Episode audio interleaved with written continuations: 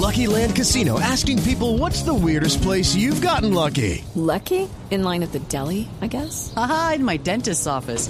More than once, actually. Do I have to say? Yes, you do. In the car before my kids' PTA meeting. Really? Yes. Excuse me, what's the weirdest place you've gotten lucky? I never win and tell. Well, there you have it. You can get lucky anywhere playing at LuckyLandSlots.com. Play for free right now. Are you feeling lucky? No purchase necessary. Void where prohibited by law. 18 plus. Terms and conditions apply. See website for details.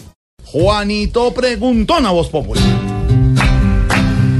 Juanito preguntaba con deseos de saber las cosas que en Colombia no podía comprender. Juanito, tus preguntas hoy nos debes formular para que cada duda tú la puedas despejar.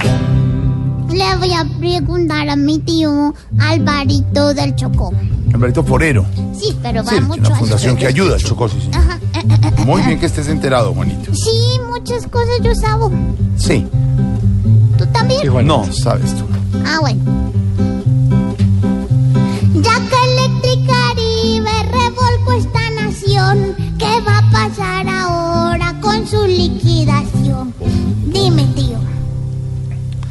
Juanito, la palabra liquidación asusta un poco, pero yo creo que las cosas van a ser para mejor.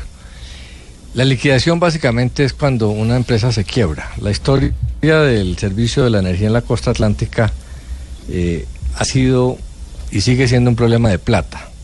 Antes estaban las eh, empresas estatales eh, que se quebraron por politiquería. Entonces se privatizó y se le entregó a una empresa muy importante española el servicio y ahora se acaba de quebrar. Entonces lo que le ha dicho el gobierno es o pone plata o liquido y vendo los bienes para buscar otro operador.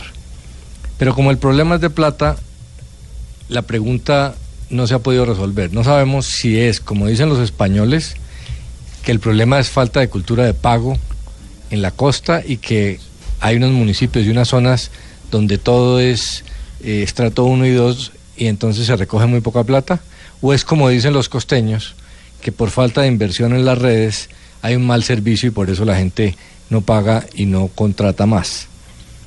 Eh, eso lo vamos a saber ahora que el gobierno salga a buscar un nuevo operador. Hay que apostarle a que eh, los costeños sí quieren pagar, pero es que hay que reco- recomponer todas esas redes que son obsoletas. Los españoles tuvieron más de una década y no le metieron plata al sistema, entonces se creó un círculo vicioso.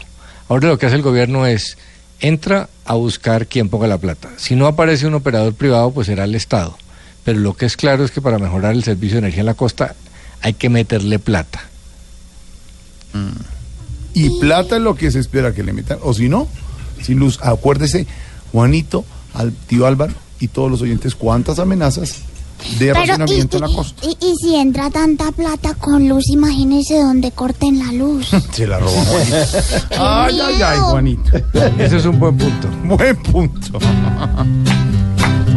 Juanito, cada duda tú nos la debes decir para que mucho aprendas hoy sin irte a confundir. Gracias por responderme a mi interrogación. No voto más corriente, me voy por un bombón. Pobre Juanito preguntó siempre buscando explicación, solo Blue Radio le dará contestación. Se fueron las luces. Cinco en punto. Vamos con las noticias y regresamos. Contacto con la zona de concentración. Y este man que se toma el programa. Voz Populi es la voz del pueblo.